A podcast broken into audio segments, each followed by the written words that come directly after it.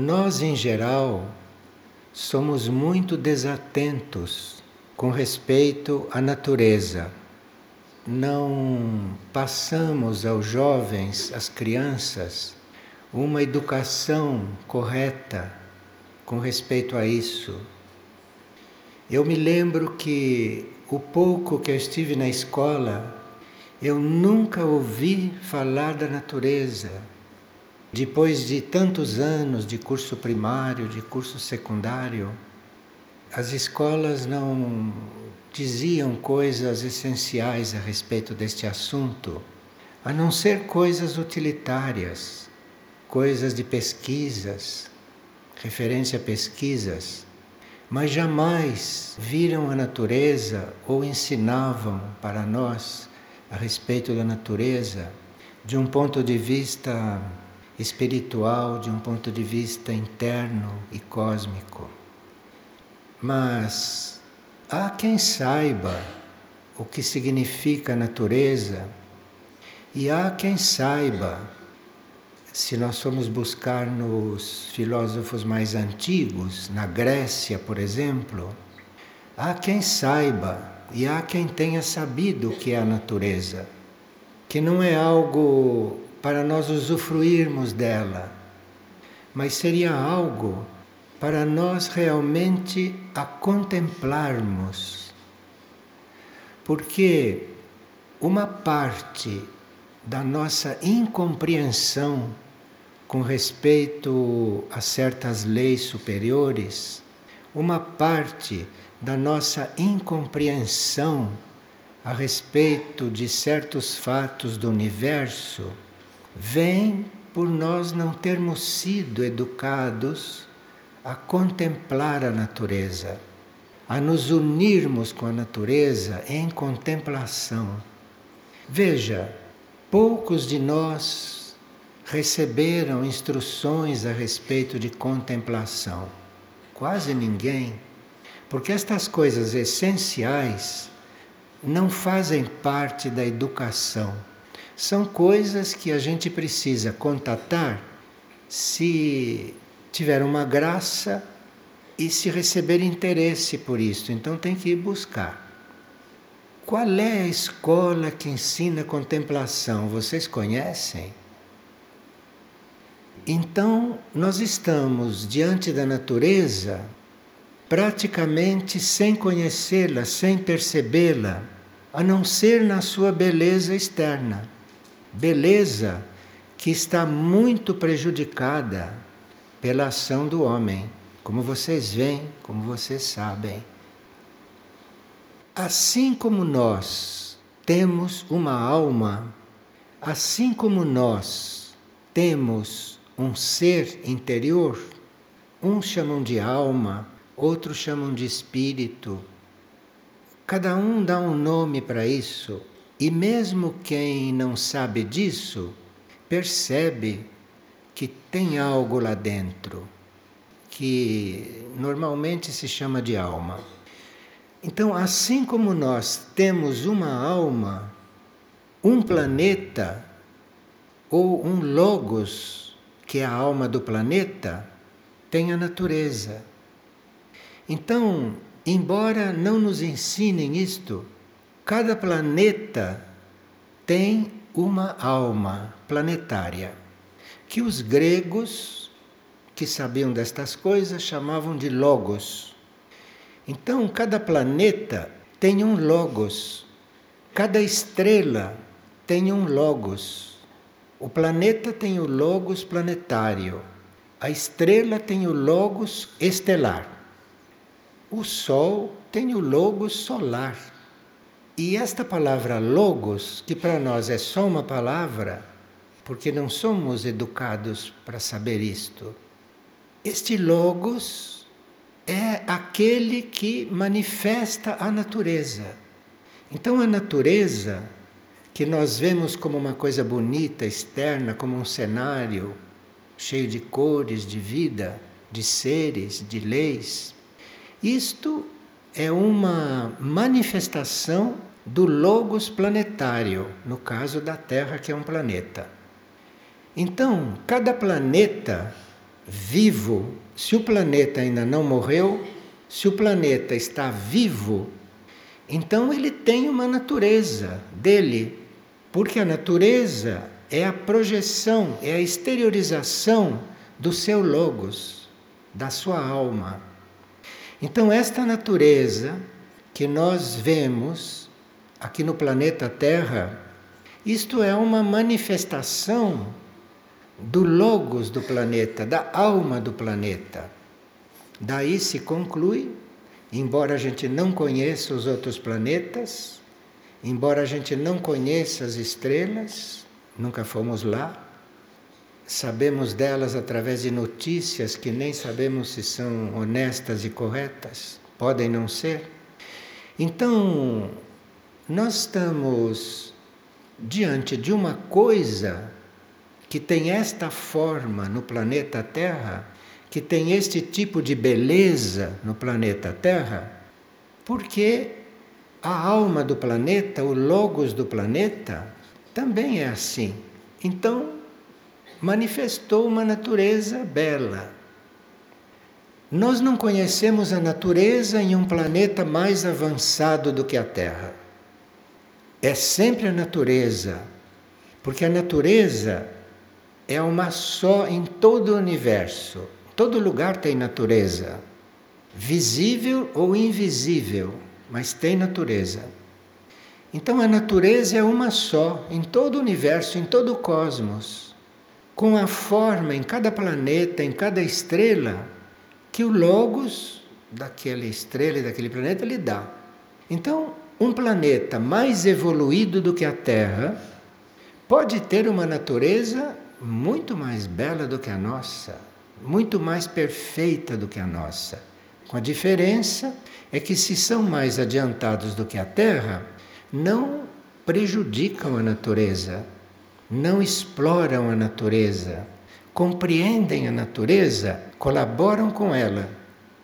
E estas civilizações ou estas humanidades que podem ou não ser físicas, Podem ser humanidades espirituais, não físicas. Essas humanidades, se são mais avançadas do que nós, certamente não agirão como nós agimos com a natureza, porque sabem que a natureza está presente ali como um representante, como uma manifestação da alma daquele planeta e daquela estrela e que, portanto, é algo essencial, importantíssimo para a vida daquele planeta, ou para a vida daquela estrela, ou para a vida daquele mundo, enfim. Bem, até o ponto em que nós, terrestres, conseguimos compreender a natureza, porque nós, terrestres, temos uma certa compreensão da natureza. Claro que um venusiano que pode não ser físico, vai ter uma compreensão muito maior da natureza de Vênus do que nós temos.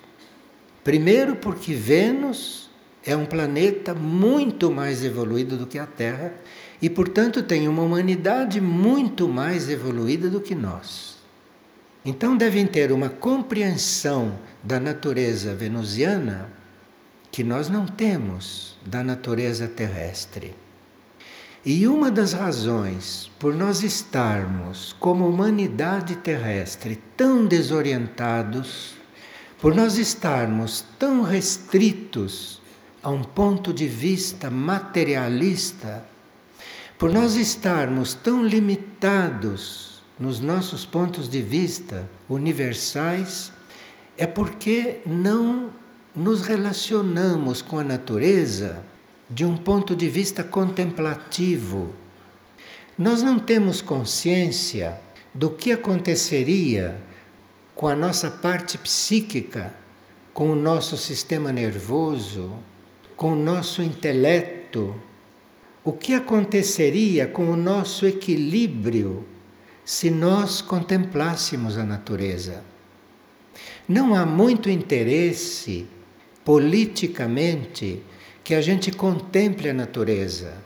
Porque se a humanidade começar a contemplar a natureza, a humanidade vai mudar o nível da sua consciência.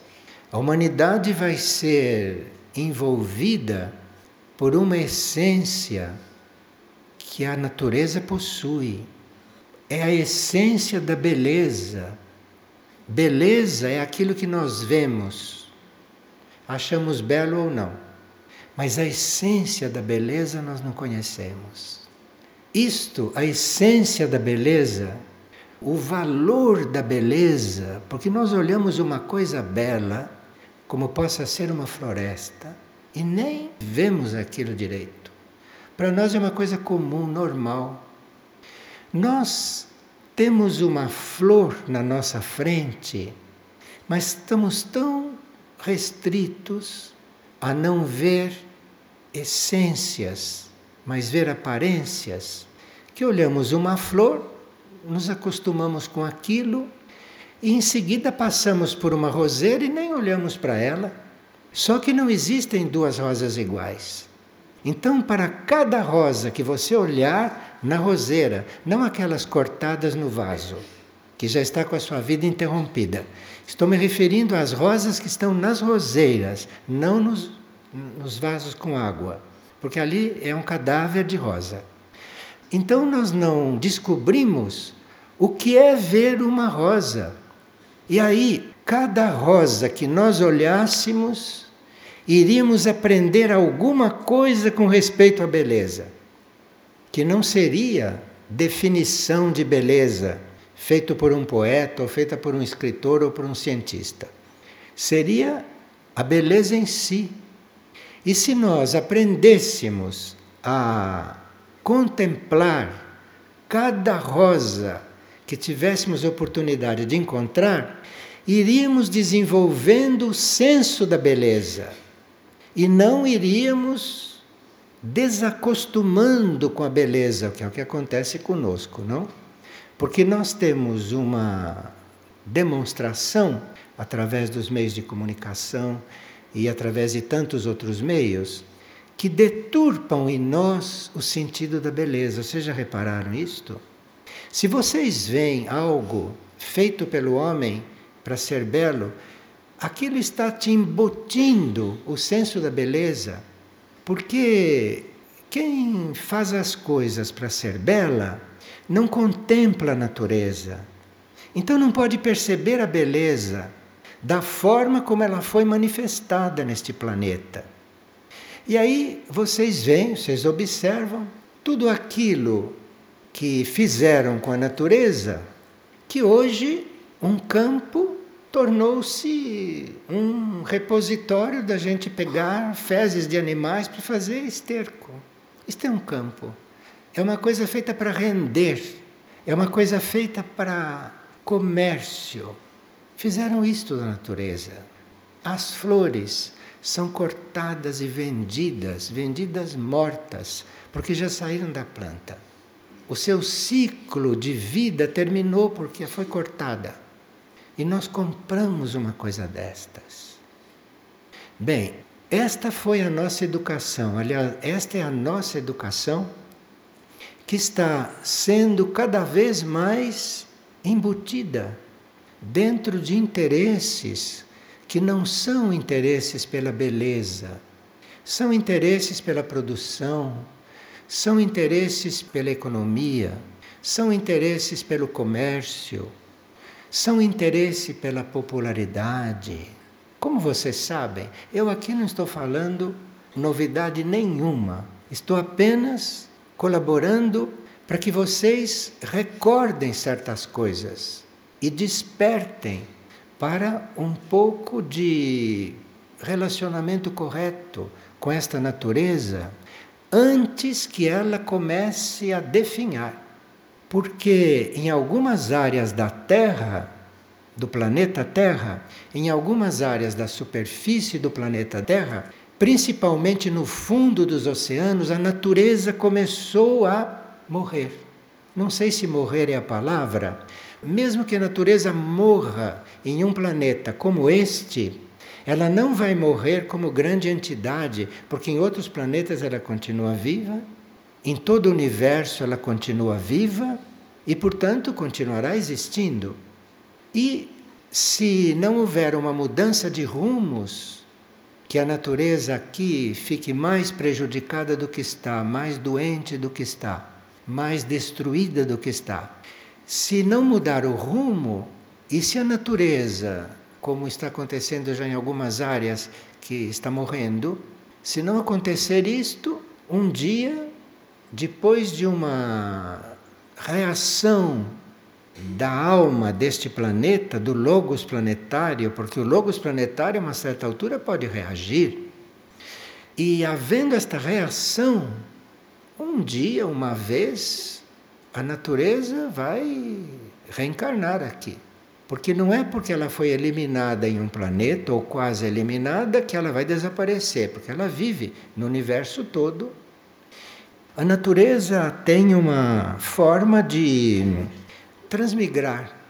Ela, quando se sutiliza muito, ou quando muda de nível de consciência em áreas mais evoluídas do cosmos, ela também se sutiliza muito, se transforma em partículas. Partículas não é bem o termo, porque não são coisas visíveis. São partículas invisíveis partículas do nível da natureza. E essas partículas, então, são trazidas pelas correntes, pelos ventos e podem, a uma certa altura, descer na Terra. E isto pode reconstruir a natureza na Terra. Essas partículas estão sempre descendo aqui para a Terra. Não se vê isto. Isto não é visível. Isto não é visível por nenhum aparelho científico, por enquanto. Mas isso são partículas que vêm, que são coisas sublimadas da natureza em outros planetas, da natureza nas estrelas, da natureza em mundos mais adiantados, que se transformam em partículas não visíveis, portanto não, não pesquisadas e isto desce. E é isto que está mantendo a natureza viva neste planeta. Porque este planeta, por aquilo que a nossa fé nos mostra, não é um planeta que vai morrer. Apesar dele estar dando sinais disso em vários setores da sua vida, na nossa fé, não é um planeta destinado a morrer tão cedo. Ele ainda tem um ciclo para viver. Esse planeta vai continuar. Mesmo que a humanidade da superfície se suicide, porque ela pode fazer isto, se ela quiser, se esta intenção de se suicidar não for sustada pelo plano evolutivo, esta humanidade acaba se acabando por ela. Então, como em várias partes do planeta, ela está se acabando. Na África, em certas áreas, as crianças não têm mais força para chorar. Vocês sabiam disto? Na África, há crianças que não conseguem chorar de fome porque não têm mais força para chorar. Isso está acontecendo na África.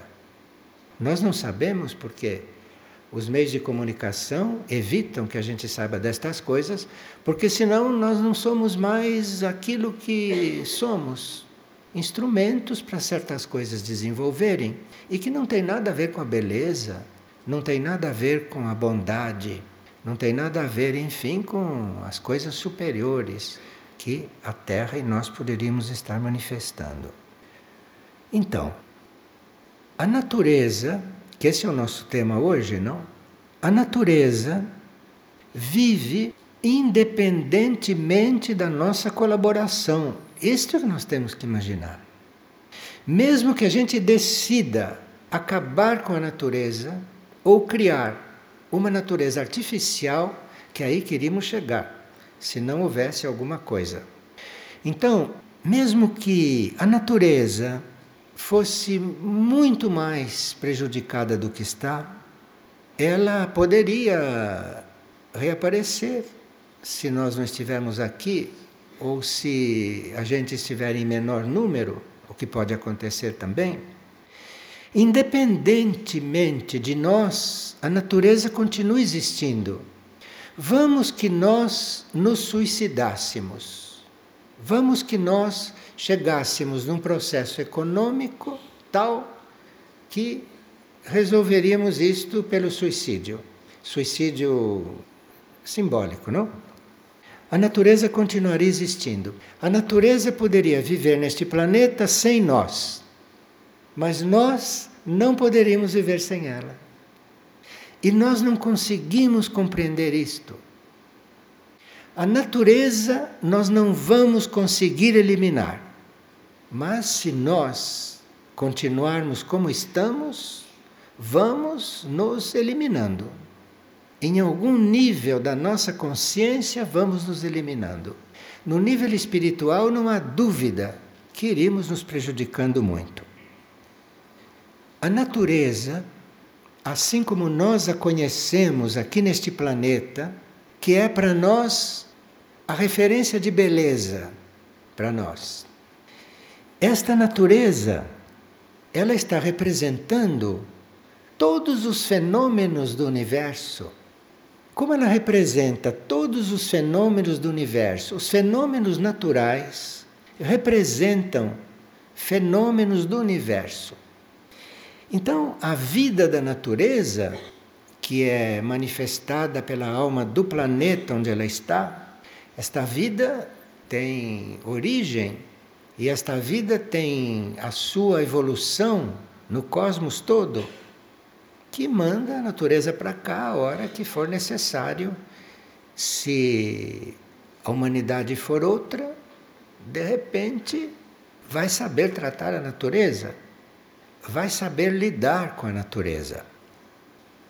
A natureza em si é uma soma de todas as forças que existem no universo reguladas para um certo planeta. Então, a natureza representa uma soma de todas as forças do universo, reguladas, dimensionadas para cada mundo onde ela existe. Então não há possibilidade da natureza trazer uma força tão poderosa que nos deixe quebrados. Não, porque ela é redimensionada para cada planeta, para cada mundo onde ela aparece. Na natureza, é uma coisa primária dizer isto, mas nós temos que nos lembrar disto. Na natureza, Nada existe de artificial. Isto para nós é uma coisa que a gente nem pensa. E como nós estamos levando uma vida cada vez mais artificial, não percebemos que na natureza não tem nada de artificial. Então a natureza, ela é para ser contemplada. A natureza é para ser observada em palavras próprias para nós, a natureza seria uma coisa para ser amada. Não basta respeitá-la, não basta observá-la, não basta compreendê-la, mas ela é um concentrado universal que é para ser amado, não conhecido e reconhecido e usado, mas para ser amado. E aí nós iríamos ter uma relação com a natureza completamente diferente e que iria refletir no nosso interior, que ia refletir no nosso íntimo, que iria refletir na nossa alma, no nosso espírito, de uma forma desconhecida para nós. Veja, nós temos um nível de consciência que se chama nível espiritual, com o qual nós não temos relação. Porque o nível espiritual está numa dimensão na qual a nossa consciência ainda não chega.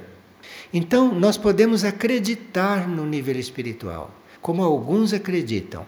Podemos achar que o nível espiritual existe, embora nem todos achem isto, mas, enfim, se alguns acham, a humanidade acha. Então, nós temos um nível na nossa constituição, na nossa consciência, temos um nível chamado espiritual. Nós nunca estamos lá, não estamos atentos, não o sentimos, não o percebemos, não vivemos lá. Precisamos desencarnar de todos os nossos corpos materiais, temos que desencarnar do físico, desencarnar do astral emocional, desencarnar do mental. Temos que estar desencarnados três vezes para nós chegarmos no espiritual.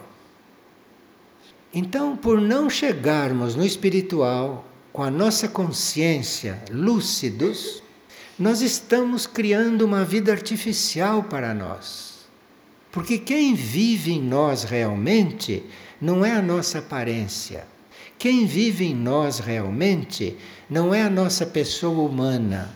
Quem vive em nós realmente não é o nosso ego humano, não é só a nossa mente quem vive em nós, que é imortal, é uma essência que está num nível nosso espiritual, monádico e divino, que nós nem sonhamos com a existência dela. Enfim, cada um de nós é um desconhecido para si mesmo. Cada um de nós é um desconhecido. Então eu posso dizer, eu realmente não me conheço. Para eu realmente me conhecer, precisa que eu vá além de tudo isto que eu sei de mim, de tudo isto que eu me conheço. Tenho que ir além de tudo isto do, do que eu sou consciente para começar a me conhecer. Porque é lá em cima, além da minha consciência humana, é que está o meu plano, o meu nível, é que está a minha essência, que é imortal e, diga-se de passagem, também não é terrestre. Diga-se de passagem que nós nesse planeta estamos hospedados, porque nós não somos daqui, nós não fomos criados aqui, nós já chegamos na aura desse planeta já criados e estamos aqui hospedados e somos muito mal inquilinos. Nós tratamos este planeta de uma forma. Nós vamos entregar este planeta, se ficarmos aqui até o fim, vamos entregar este planeta como uma casa toda destruída. Claro que a alma planetária, a alma do planeta, porque o planeta tem um logos, como diziam os gregos os gregos antigos. O planeta tem um logos e não se sabe se esse logos vai permitir que a humanidade da superfície acabe com ele ou tente acabar com a natureza aqui, criando tudo artificialmente. Como nós nos artificializamos. Nós gostamos até de mudar as formas do nosso corpo, não é assim? A nossa tendência é nos é nos sair do natural. A nossa tendência é sair daquilo que somos e criar em nós uma coisa artificial. Então a nossa educação é para nos formar para criar o que é artificial, a, nossa vida é artificial, a nossa vida não é aquela que talvez viemos para viver. Tanto assim que nós vamos perguntar para um psicólogo que, que temos que viver. Quer dizer, nós não sabemos, sabemos nada da nossa vida, nós não nos conhecemos. A natureza está aí como escola para nós vermos algo original, algo que não foi deturpado e algo que continua puro até que a gente a toque. Vocês veem máquinas levarem coisas pedras, terra, de uma área para outra do planeta. Vocês veem isso acontecer toda hora. Isto, isto aqui é comum, isto faz parte da vida.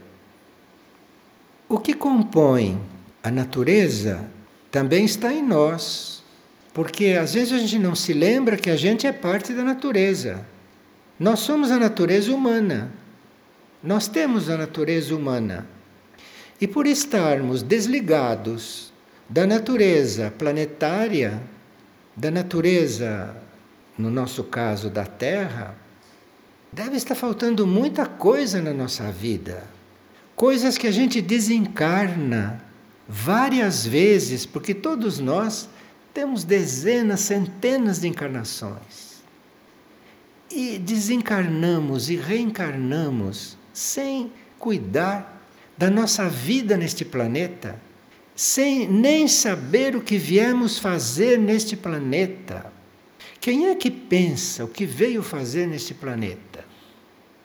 Porque se a nossa vida é extraplanetária, se nós temos origens no universo, no cosmos, se nós temos origens que não conhecemos, nós estamos neste planeta sem saber nos comportar. Porque se nós não sabemos a nossa origem e se nós não temos consciência daquilo que o nosso espírito tem, se nós não temos esta consciência, não sabemos o que fazer no planeta onde estamos, como hóspedes. Agora, não estamos aqui só hospedados e encarregados de algumas coisas. Estamos aqui também para aprender. Porque este planeta é uma escola. Não sei se todos observaram que este planeta é uma escola. Isto aqui é uma escola planetária. E que por nós não estarmos aqui como alunos, mas estarmos aqui como donos, porque nós nos comportamos como donos do planeta. Neste planeta nós temos até posse de terras. Quem deu esta posse? Só os outros homens que deram esta posse. Mas a hora que esta terra tiver que ser coberta pelo mar, ou que tiver que haver um terremoto, aí você vai ver que não tinha terra alguma sua. E tudo isto vai acontecendo, tudo isto deve acontecer porque nós não estamos aprendendo aqui o que teríamos que aprender. Então começam a acontecer fatos que são completamente anormais dentro de uma lei evolutiva superior, na qual a alma desta terra, o logos desta terra, tenciona entrar. Porque este planeta segundo os sinais que tem tido, este planeta não é para ser sempre uma escola de sofrimento, como é. Este planeta é para ser outra coisa. Outra coisa. Mas nós teríamos que despertar. Nós teríamos que olhar isso tudo de outra forma. Quem sabe, se a gente observar um pouco mais a natureza, porque mesmo que a gente mora em um apartamento, mesmo que a gente viva um em cima do outro, que a gente mora em uma cidade, como as nossas, mesmo assim, a gente pode, a uma certa altura, sair na janela e olhar. Mas precisa olhar não para ver se vai chover ou se tem que sair com guarda-chuva. Vai olhar para ver alguma coisa e alguma coisa vai se mostrar. Se você sai na janela de onde você mora, seja onde for, se você sai na janela onde você mora e olha para o céu, num certo momento, e a hora que olha para o céu, esquece de si, você vai ver uma coisa que nunca viu. E você vai receber uma coisa que nunca recebeu. Mas aí que está. Não é só olhar pela janela. É olhar pela janela esquecido de si. Porque se você olha para a janela, você sendo como é, eu estou olhando pela janela, estou achando que o tempo não está bom. Pronto, você está olhando para você, porque é você que está achando que o tempo não está bom. Então você não está olhando pela janela, você está diante da janela sentindo você. Isto não vale para o que se está falando. Então, você sai na janela e olha, olha para aquilo que não foi tocado. E além da fumaça que você vai ver, além da poluição, de repente você vê essas partículas cósmicas que estão descendo, descendo, descendo, descendo. E por mais que a gente polua, por mais que a gente encha de fumaça, por mais que a gente respire petróleo, por mais que isso aconteça, aquilo está acontecendo também, porque o planeta não é para morrer. Agora, nós precisaríamos, neste planeta, cuidarmos um pouquinho daquilo que a natureza nos apresenta de mais próximo, que são os reinos, os reinos da natureza. Os reinos que para nós são coisa para mandar para o açougue, né? O outro é para fazer chá, chá de ervas para cuidar da saúde. E a natureza nos diz: bebam chá de ervas à vontade para ter saúde. Mas as ervas na natureza simbolizam saúde quando você quer se transformar, quando você quer ser sadio. Aí as ervas fazem um efeito. Mas se você toma chá de ervas para dor de barriga, e se nessa intenção de tomar o chá de ervas você não tem a intenção de se transformar, a erva faz o efeito medicinal para você, mas não faz o efeito natural que ela traz, que é não só te dar saúde, mas também purificar os seus corpos etéricos, astral, de tantas coisas que precisam ser purificadas para você ter realmente saúde. Nós tomamos chá de ervas e, claro, que algum efeito faz, porque ela quimicamente é feita assim. Mas, não sei se nós já tomamos um chá de erva com a ideia de nos transformarmos, não de cuidar da dor de barriga. Enfim, isso está se falando da natureza no reino vegetal. E veja que a gente desconhece isto completamente. E assim por diante. E nós temos não só o reino vegetal, num certo sentido, sob a nossa responsabilidade. Porque o reino vegetal é um reino infra-humano. O reino vegetal é um reino que não tem a compreensão que nós temos. O reino vegetal tem outras qualidades que nós não temos. Mas o reino vegetal não tem a compreensão que nós temos. Então nós somos responsáveis, até certo ponto, pelo que acontece para o reino vegetal. Somos responsáveis, até certo ponto, sobre o que acontece com o reino mineral, porque ele é infra-humano. Somos responsáveis e muito mais do que pensamos pelo reino animal. E nós não temos consciência destas coisas. Nós temos tudo isso para usufruir. E com isto, nós não temos um contato consciente e não conhecemos os reinos supra-humanos. Conhecemos os infra-humanos porque são físicos e porque estão aqui para nos servir também. Porque esses reinos estão aqui também para nos servir. Só que nós abusamos deles e não compreendemos e não sabemos para que, que eles nos servem. Dei o exemplo dos vegetais, das ervas, só para ter uma ideia do que está falando. Porque nós também não sabemos o que significa um animal, que é um reino infra-humano. Nós não sabemos o que significa um animal. Nós não sabemos o que os animais estão aqui para nos fazer. Porque nós os comemos nós os comemos. Nós comemos um alimento que evolutivamente é inferior ao material das nossas células. E nós não nos damos conta.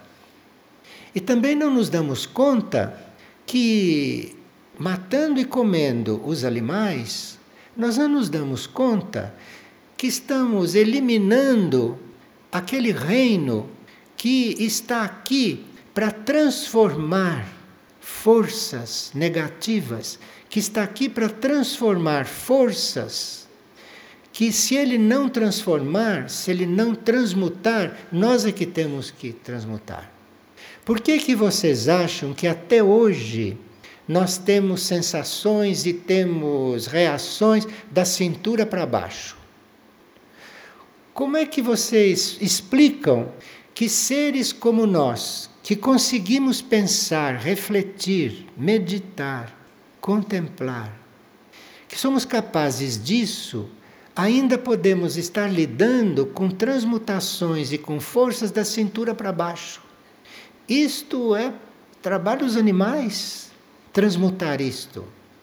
Porque os animais, em convívio conosco, eles têm uma, um instinto eles têm percepções que sentem o que eles têm que fazer conosco. E basta que você chegue perto de um animal ele já está transmutando tudo que você emite da cintura para baixo. E como nós não temos uma relação correta com este reino, com esse reino animal, nós usamos este reino animal para outras coisas, nós deixamos de tratá-lo como é devido. E com isto, o trabalho dele fica muito limitado. Porque ele transmuta as nossas forças negativas da cintura para baixo, mas as forças voltam. Não voltam? Dia seguinte está tudo de novo ali e eles continuam transmutando, então não acaba isto. E com isto nós ficamos em um certo nível de forças de consciências e eles também. Agora, o que é que os animais estão fazendo? Os animais estão transmutando. Há animais, como por exemplo as baleias, que para nós são fábricas de óleo. É o que as baleias são para nós. As baleias, nos oceanos, fazem parte do equilíbrio do eixo planetário. Aquilo que é o equilíbrio do eixo planetário, nós matamos para extrair óleo. Quando podemos extrair óleos de coisas vegetais que estão aqui para isso. E para nos dar um óleo que é mais compatível com as nossas células sutis do que o da baleia. Enfim, nós nos rebaixamos. A nossa vida é uma vida rebaixada por nós, por nós, não pelo plano evolutivo. Porque o plano evolutivo colocou no planeta, o plano evolutivo colocou em todos os mundos tudo aquilo que é necessário, cada um no seu campo.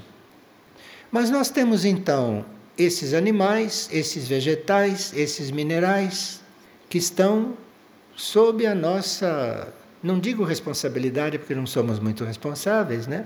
Mas sob a nossa dentro da nossa vida para alguma coisa. E por não estarmos atualizados com respeito ao nosso papel junto a eles, a nós fica fechado os reinos superiores, os reinos além do humano. Existem outros reinos além do reino humano. O reino humano não é o fim do nosso caminho evolutivo. Além do reino humano, nós temos um reino espiritual onde existem seres conscientes no nível espiritual. Existe o reino monádico, que é o reino da nossa parte imortal, da qual nós não somos conscientes, mas ele está lá. A nossa essência imortal está lá no monádico os gregos chamavam de mônada. Nós nem temos um nome para mônada. Mônada é importado da Grécia. Porque nós nem, nem criamos uma palavra para esse bolo. Precisou importar do grego, mônada. Porque não temos uma palavra para denominar o nosso nível onde nós somos imortais. E depois ainda tem um outro reino que é chamado de reino divino, por falta de outra palavra mais científica. Este nível divino, o que faz? No nível divino, o que nós somos? A nossa consciência, o que é lá? E que nós não temos nem ideia. Porque só conhecemos a nossa parte terrestre, o nosso ego, e quando somos clarividentes, aí vemos a nossa alma. Nível divino que é o nosso fim como evolução humana. Aquele está lá, aguardando. Houve um ser humano ou outro que chegou a nível divino. Para começar, deixaram de encarnar. Porque o nível divino tem uma vibração que seria a nossa, ou que pode ser a nossa, que é uma vibração rítmica, que é uma vibração que não é densa, que é uma vibração que é hum, fluida. Fluido é muito denso para o nível divino. Não tem uma palavra para isso. Eu não sei grego antigo. Na Grécia devia ter, mas para cá não tem. Isso tudo nos espera. Isso tudo nos espera. Então nós temos abaixo de nós os animais, os vegetais, os minerais, e que nós não sabemos o que fazer deles. de evolutivo. Nós sabemos o que fazer deles como utilidades, nada mais. Agora, para cima, tem o espiritual, tem o monádico, tem o divino. E vocês perceberam que são sete e nós somos o quarto. Três abaixo e três acima. Conclusão: nós somos a ligação entre aquilo que é irracional e aquilo que é suprarracional. Nós somos a ligação, nós temos que funcionar como ligação entre essas realidades. Agora, se nós não tivermos a disposição, a lembrança, a decisão para realmente sermos esta ligação entre aquilo que é inferior a nós com aquilo que é superior, se nós não somos um elemento de ligação, o que é que estamos fazendo neste planeta? Para que que estamos vivendo aqui? Para quê? Vocês que são adultos e que já vivem há muito tempo nesta encarnação, e tem gente que pode se perguntar o que é que eu estou fazendo neste planeta, experimentem fazer esta pergunta. Experimente. Experimente. E aí vão ver para que viveram até hoje. E será que vale a pena? Eu acho que a grande maioria acha que não vale a pena. Essa foi a educação que nós recebemos. E é a educação que estamos dando. Esta é a educação que estamos dando. Uma educação que nem nos responde o que viemos fazer na vida. Vocês já viram uma educação assim? Porque nenhum de nós veio nesta vida para fazer o que faz, porque o que faz está destruindo o planeta. O que faz não está dando certo. O que faz está matando muita gente de fome. Pessoas que estão com tanta fome que não têm mais força para chorar. Como é documentado. Então estaria realmente na hora de quem já é adulto e quem já pensa, perguntar o que que eu estou fazendo nesta vida, o que que eu vim fazer. E vocês sabem, se a gente realmente fizesse essa pergunta, iria ter resposta. De dentro. Iria ter resposta. Eu sei que a maioria não acredita nisso.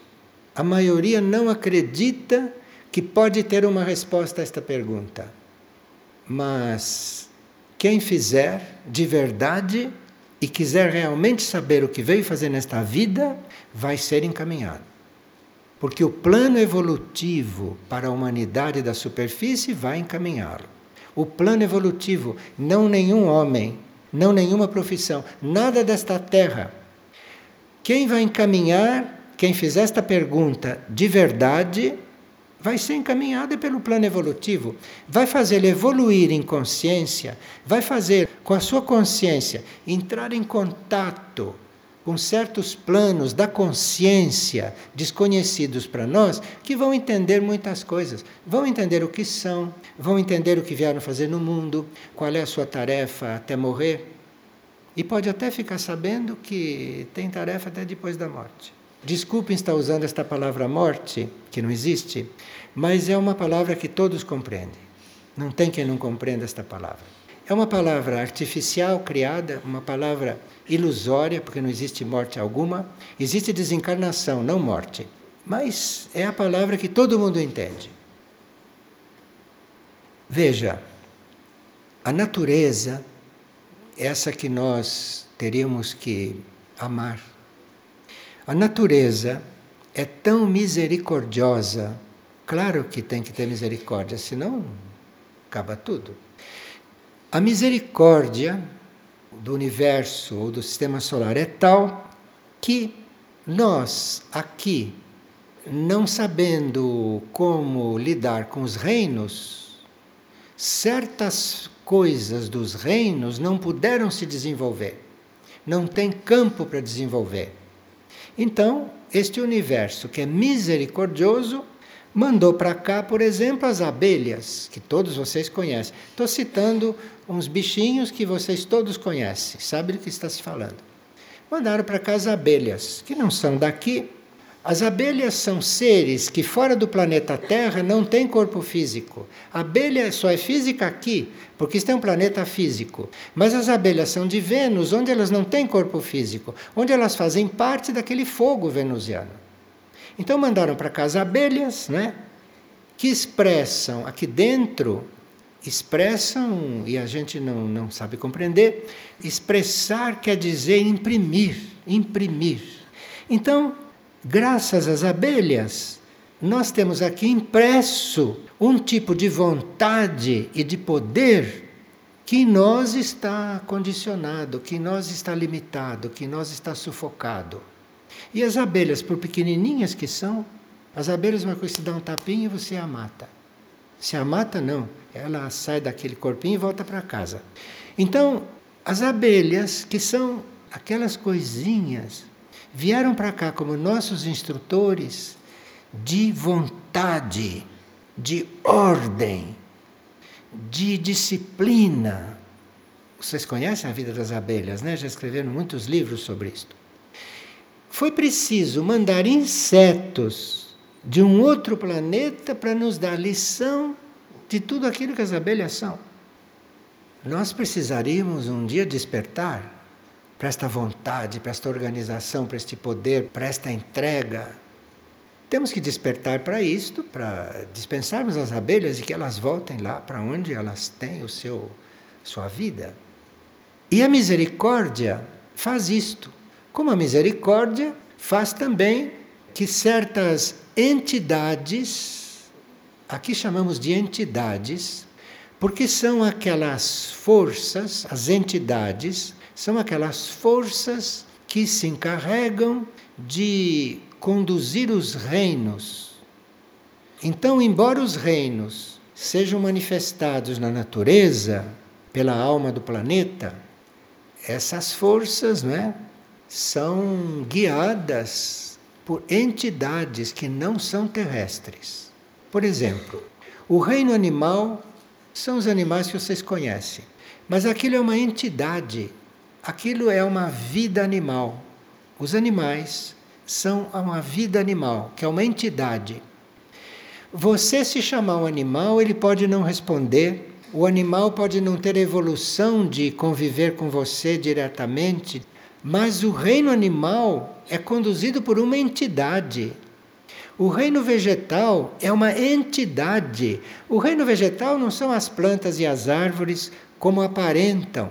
Aquilo é uma entidade, é uma entidade vegetal, é uma alma vegetal. Como os minerais são uma alma mineral. E sendo alma, todos eles, e todos eles estando dentro de uma alma, nada impede o reino de se comunicar conosco. A planta não pode se comunicar conosco. A planta pode nos sentir, mas não se comunicar conosco. Mas a alma vegetal pode se comunicar conosco. A alma vegetal, para nós, é sabedoria em nível vegetal. E esses reinos teriam muito que expressar em potencial. Mas ou nós não estamos atentos, ou eles não vão fazer isto, porque não são estimulados, isto é, não são tratados para fazer isto. Então não se expandem. O reino mineral fez já bastante. O reino mineral nos apresentou o ouro. O ouro é um metal que contém energias de outros planetas. Por isso que o ouro faz efeito, hein? Então, se você está diante de uma grama de ouro conectado com a sua vontade de evoluir, nós não podemos imaginar o efeito do ouro sobre a nossa aura. Para nós, ouro é sinônimo de dinheiro. Dão até valor monetário para o ouro. Ora, quem dá valor monetário para o ouro deixou de ver o ouro. Deixou de ver o ouro. Está vendo ali um metal. Um metal que custa mais caro do que os outros. Mas isso não é o ouro. O ouro tem algo que só Ele pode nos dar neste planeta. Uma vibração que só Ele pode nos dar.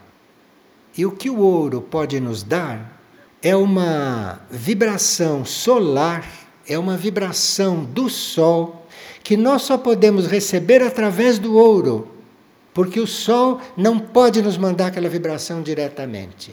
Através do ouro pode. Mas nós temos o ouro, não sei em que conta, menos nisso. Porque você, diante do ouro, você está diante de uma vibração solar, que a gente nem sabe o que quer dizer. Vibração solar. Você está diante de uma vibração solar, que tem na sua essência energia de vários planetas mais evoluídos do que a Terra. Por isso é um metal completamente diferente dos outros, embora seja metal embora seja reino mineral. E o vegetal tem toda esta parte da cura que não está sendo não está sendo conhecida por nós, porque nós só vemos a coisa física que os vegetais nos apresentam, mas não usufruímos, não temos o contato real com o reino vegetal, que é um contato com a essência da luz solar. Os vegetais têm a essência da luz solar, porque os vegetais vivem de luz. Os vegetais crescem para cima, procuram a luz. Eles representam a essência da luz solar.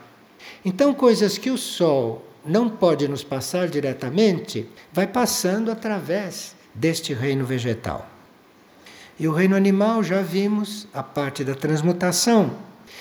E a oportunidade que o reino animal nos dá de estar junto dele, estimulando para que ele desenvolva aquilo que nós já temos desenvolvido, que é a alma, que é uma essência interior. Porque o animal se evolui, ele vai acabar tendo uma essência de alma. E o animal se consegue evoluir tudo aquilo que está no plano para ele, isto é, se nós, se nós cuidássemos dos animais de uma certa maneira, os animais iriam se relacionar conosco com outro tipo de amor. E através do amor deles, eles iam receber de nós a nossa estimulação anímica de alma. A alma no animal pode nascer estimulada pela nossa alma. Quem tem um animal pensando nisto? Nós temos animais para fazer guarda, para tirar a pele, para comer carne, para isso que nós temos animais. Para fazer companhia. Tem gente que não sabe ficar sozinha, que não tem evolução para ficar sozinha, então tem animal para fazer companhia. Isto que nós fazemos dos animais. E assim por diante. Então, se nós não temos o mineral, o vegetal e o animal na conta correta, para nós fica como um, uma impossibilidade, porque eles é que nos impulsionariam para o alto. Porque isto é uma corrente evolutiva. Uma mônada, que é a nossa essência imortal, uma mônada começa no reino mineral, depois passa para o vegetal, depois passa para o animal, depois passa para o humano. E do humano não vai para cima, porque nós não ajudamos as mônadas minerais, vegetais e animais a virem para o reino humano. E como nós não ajudamos as mônadas minerais, vegetais e animais ingressarem no reino humano para serem gente, para serem humanidade em algum planeta, não aqui, a gente não tem força, a gente não tem força evolutiva para ir além do reino humano.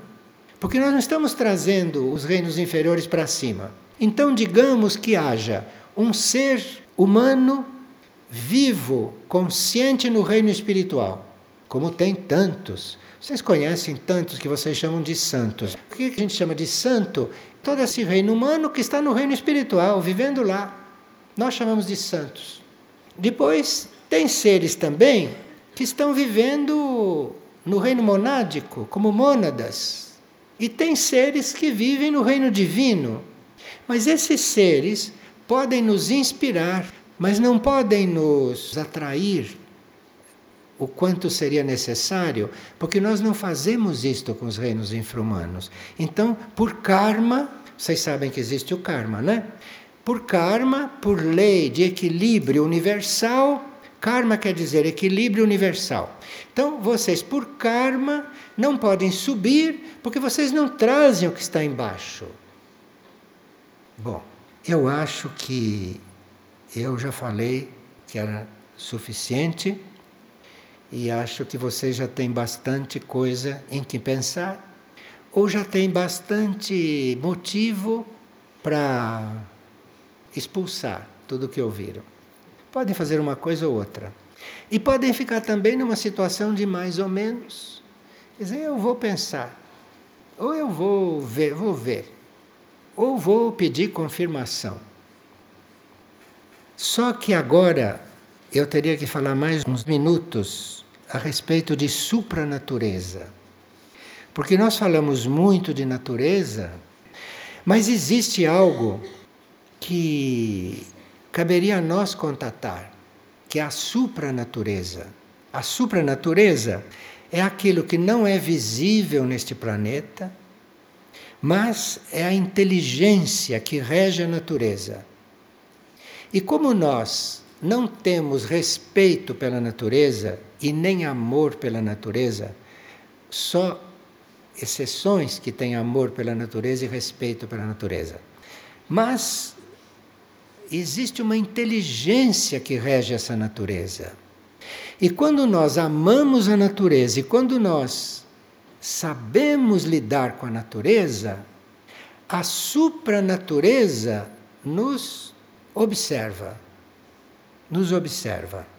E a supranatureza é a vida que mantém a evolução da natureza. Eu estou dizendo verdadeiras heresias científicas, eu tenho consciência disso. Mas a ciência terrestre é aquilo que é. É uma ciência que é baseada em aparelhos e em comprovações. E as coisas universais não tem como comprovar, porque as coisas universais não, não cabem num laboratório. As coisas universais estão em outros planos de consciência. Mas aí a supranatureza que é regida por leis suprafísicas, porque existem essas leis físicas materiais que todos nós conhecemos, mas existem as leis suprafísicas que nós nem sabemos que existem. São outras leis. E a supranatureza vive nas leis suprafísicas. E quando nós amamos a natureza, a supranatureza começa a nos amar nos níveis suprafísicos. E aí a evolução é muito mais acelerada. E a evolução é muito mais completa, porque nós estamos fazendo contato com a alma, com aquilo que está por trás dos reinos da natureza que estão aí na nossa frente e com a aparência que tem. Havia civilizações avançadas na Atlântida na Grécia. A Grécia ainda está na história, mas a Atlântida nem está, porque nem sabem que existiram. Mas havia civilizações avançadas, onde tudo isso era não só conhecido, mas tudo isso era vivido, muito relacionado com a humanidade. E nessas civilizações tudo era conhecido. Aqui hoje não se disse nem sequer uma novidade. Tudo isso é conhecido desde a Atlântida, que desapareceu, ninguém sabe nem onde está, desde aquele tempo que isso tudo era conhecido. E claro que muitos atlantes daquela época encarnaram na Grécia e inspiraram um pouco aquilo, e aquilo foi uma coisa um pouco fora do comum.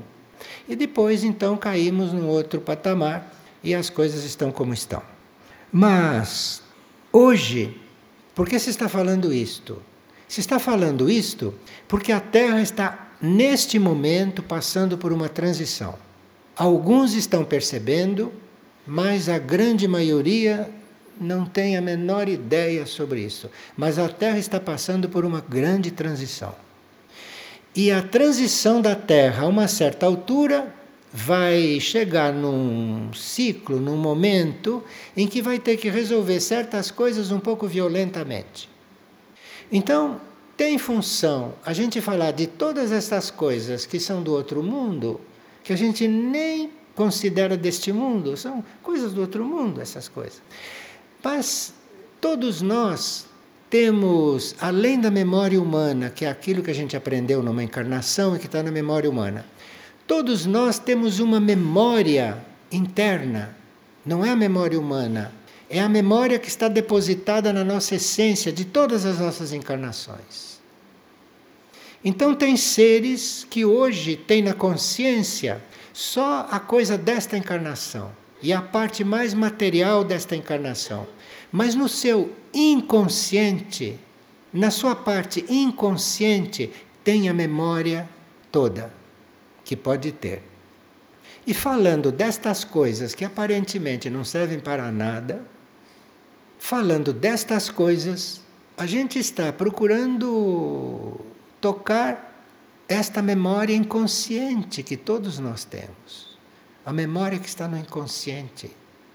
E que aí nós vamos encontrar todas as coisas que durante as nossas encarnações e a nossa evolução deixamos para trás, esquecemos. Esquecemos aqui, na mente e na memória humana, mas não esquecemos na nossa memória interior. Lá está tudo isto. Então, vocês vão ver se pensam um pouco sobre estas coisas, vão ver se fazem algumas perguntas para vocês mesmos. Muitas respostas vocês não terão, outras terão, outras terão subconscientemente não conscientemente, mas resposta terão. E se tiverem alguma resposta subconscientemente, vão se sentir diferentes. Não porque eu influí em alguma coisa, porque só estou dizendo coisas que não são muito bem-vindas. Mas vocês estão sendo estimulados num nível inconsciente e subconsciente. Dali é que tem que perguntar se é verdade, o que é isto, o que vocês têm a ver com. É lá que vocês têm que perguntar isso.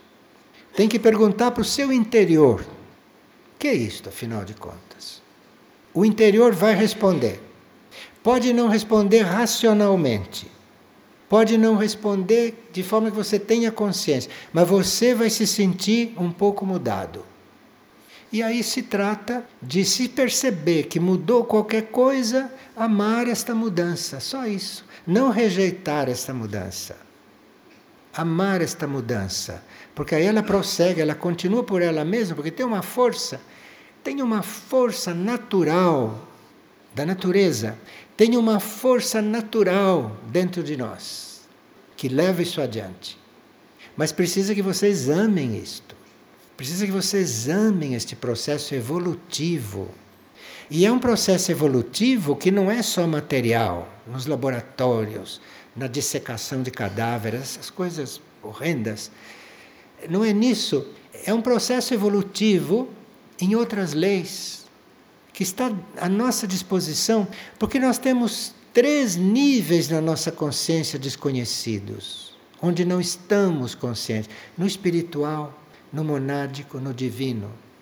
Tem campo para andar, tem campo, tem caminho, dentro ou fora desta terra, com ou sem planeta. Porque isso não tem nada a ver, isso é universal. Então, bom trabalho para todos e que a graça desça sobre todos. Graça é aquilo que vem do alto de graça é aquilo que vem do alto sem que a gente tenha que pagar, sem que a gente tenha que nem dizer obrigado. É isto que nós estamos desejando para vocês, que vocês recebam a graça de ter tudo isso. Porque não custa nada, nada de material, não custa nada que este mundo possa pagar. Mas existe, está nos nossos níveis que nós desconhecemos e que respondem se a gente realmente chamar. Vão experimentar? Vamos ver. Obrigado a todos, hein?